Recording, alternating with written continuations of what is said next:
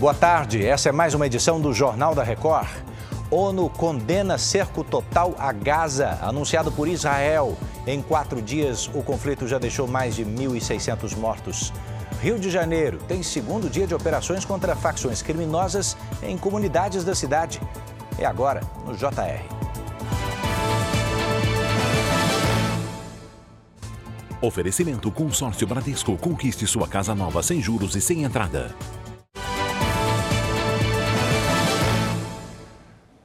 As operações conjuntas contra traficantes que controlam as comunidades do Rio de Janeiro entraram no segundo dia. Vamos até lá com Maiara Decotê. Oi, Maiara.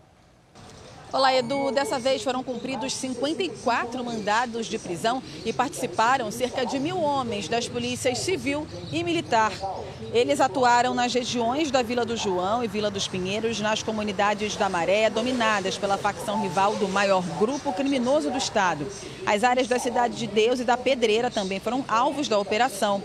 Ontem, dois helicópteros da polícia foram atingidos por tiros dos traficantes Nove criminosos foram presos e drogas apreendidas. Do Rio de Janeiro, Maiara Decotê.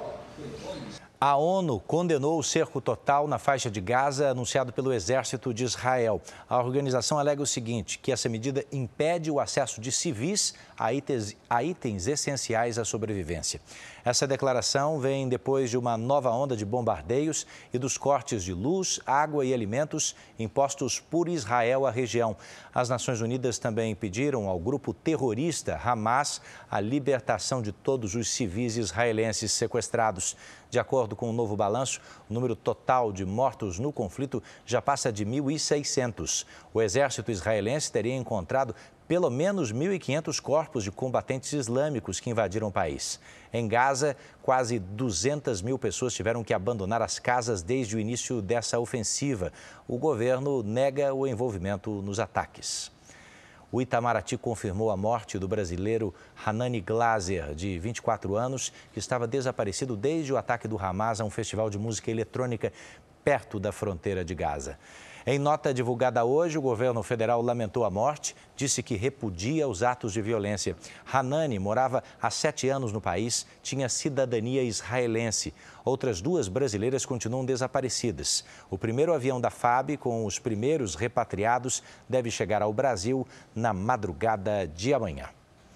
O Ministério da Justiça e da Segurança Pública realizou hoje uma operação de combate a crimes de abuso e exploração sexual infantil em São Paulo e em mais 11 estados. Até a manhã de hoje, pelo menos 14 pessoas tinham sido presas. Rafael Ferraz acompanhou. Olá, Rafael.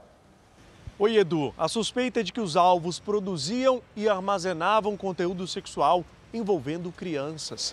A operação é feita em conjunto com as polícias civis dos estados. Os criminosos armazenavam e comercializavam arquivos de vídeos e fotos de pornografia infantil em várias plataformas e dispositivos tecnológicos. Foram cumpridos 36 mandados de busca e apreensão e 5 de prisão temporária. As investigações feitas na África do Sul identificaram a participação ativa de brasileiros nos grupos criminosos. A pena para esse tipo de crime pode chegar a oito anos de prisão. Denúncias de abusos e exploração sexual infantil na internet cresceram mais de 70% em relação a 2022. De São Paulo, Rafael Ferraz. O Tribunal Superior Eleitoral julga hoje três ações contra o ex-presidente Jair Bolsonaro e o ex-candidato a vice na chapa dele, general Braga Neto. Essas ações são relativas às eleições do ano passado. Vanessa Lima tem os detalhes. Olá, Edu. A sessão está marcada para 7 horas da noite na sede do TSE. Eles serão julgados por abuso de poder político.